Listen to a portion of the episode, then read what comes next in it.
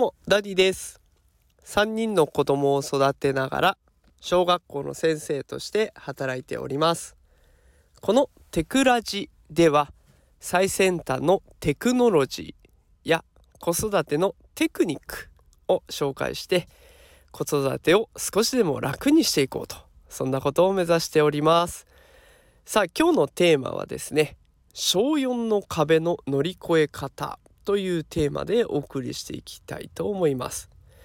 小4の壁聞いたことあるでしょうかね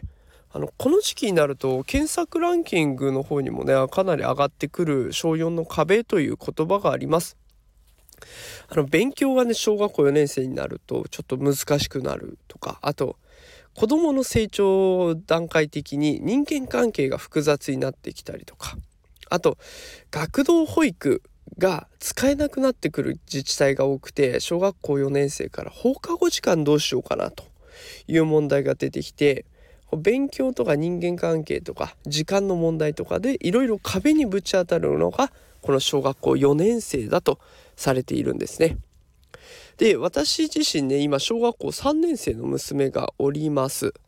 でもう少しで小学校4年生ということでまあ間近に目前に控えたこの時期ね小4の壁の乗り越え方を先に紹介していこうかなと思います。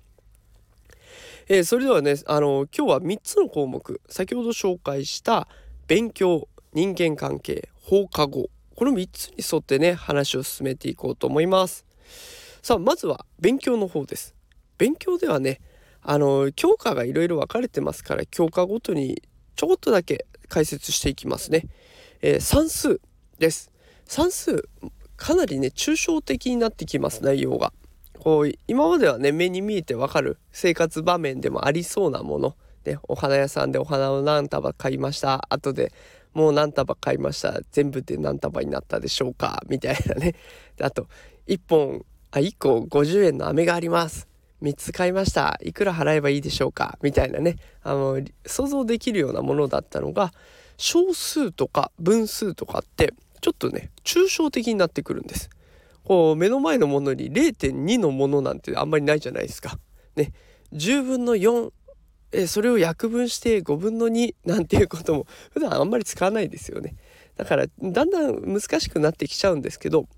でも結局ね足し算引き算掛け算割り算ってこの基本の計算ができれば OK ですよ。足し算引き算掛け算割り算。ね、大概の問題これがまずできてればそこまで苦労することはありません。ね、その理屈さえ理屈というか計算方法が分かっていればそれをうまく使ってね問題を解けるので安心してください。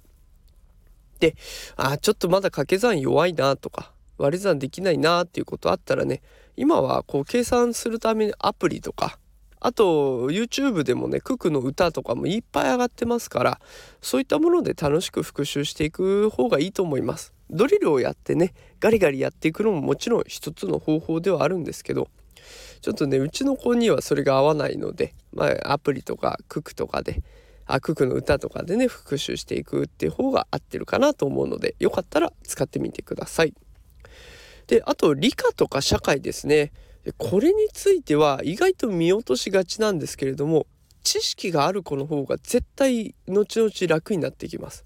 ああその話か知ってるなっていうのがちょっとでもあれば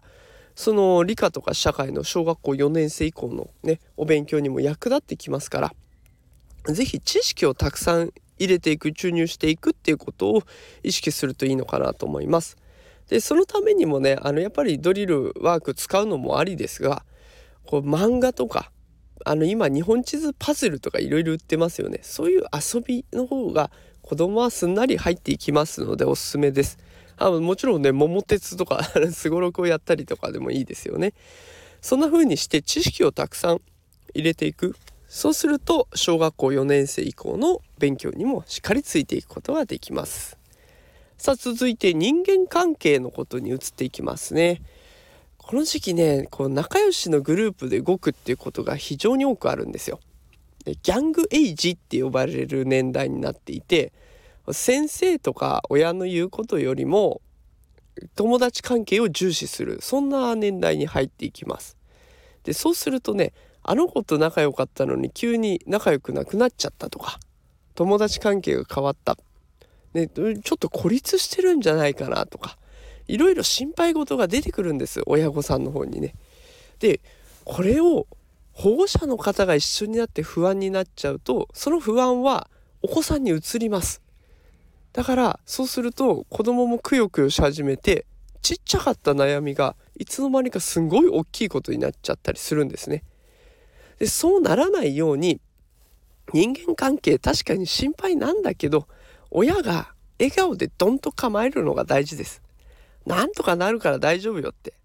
私僕は俺のちっちゃい頃もそういうことはあったから大丈夫大丈夫って。で今日はなんとかが楽しみだよねって。今日縄跳びがあるから楽しみだね。でもいいし今日の給食美味しそうだね。でもいいし前向きになる言葉をかけていくのがおすすめです。で親がニコニコしてる家庭って結構ね子供もニコニコしているのですごく前向きになるしニコニコしてる子って自然と周りに友達も増えますよね。だからおすすめです。人間関係が心配だったらね是非お父さんお母さん親御さんがね笑顔で子供に接していくっていうのを心がけてみるのがいいかなと思います。さあ最後放課後の時間についてですね。であの放課後本当にこれ深刻な悩みですよね。今までだったら学童保育に預けてお迎え行けばよかったんだけどそれがなくなっちゃった。安全が確保できない。で我が家は学童に併設されてる遊び場っていうのがあるんですよ。なんか放課後遊びクラブみたいな感じですかね。そういうのを活用してとりあえず子どもの安全を確保していこうと思います。でその施設すごいことにこう入室と退室の記録がちゃんとメールで送られてくるんですよ。でそんなのを使うと結構安心なのでやってみたい見るといいのかなともしあればねやってみるといいのかなと思います。でないよっていう場合にはねこの時期結構習い事を始める家庭が多くあります。今までやってなかったけどまあ預けるという意味でも安心だしでそこで技術が身につくんだったらプラスアルファでいいことだしっていうので習い事を始めるっていうのもありかなと思います。でできればね送迎付きだったらもう完璧ですよね。バスで送迎してくれるとかだったら嬉しいなと。でもあのうちもね習い事全然させてなかったんですけどそろそろね水泳をやらせてみようかななんて思います。で水泳だと送迎のバスがあったりとかあと近くにプールがあったりしてねそういうところでもできるので、まあ、あの習い事を始めるっていうのも一つ手かなと思います。さあ今日ねあの小4の壁ということでお送りしてきましたけれども勉強人間関係放課後いろいろ悩みが出てくる時期です。で深く悩めば悩むほどこじれちゃうので、まあ、勉強はねもう基礎を繰り返し復習で遊びながら勉強すればいいですし人間関係は親がにっこりどっしり構えていけば OK です。放課後は遊び場があればそこに預けたりあと習い事を使っていくっていうのも手です。これあのー、我々が今大人になってこうやってスタイフを聞いて楽しんでられるっていうのもきっと小4の壁を乗り越えてきてるからなんですよね。で自分たちは意外とそんなの壁だなんて思ってなくて心配してるのは親御さん。でその親御さんも私たちの親はそれを乗り越えてきてるんできっとねあなたも大丈夫だしみんな大丈夫なんですよ。なんとかなると思って気楽に行くのがいいのかなと思います。さあということで今日は小4の壁の乗り越え方というテーマでお送りしてみました。もしもね、この放送気に入っていただけた方、毎日放送してますので、よかったらフォローしておいてください。さあ、それでは今日も最後まで聞いてくださってありがとうございました。また明日も夕方5時にお会いしましょう。それでは皆さん、さようなら。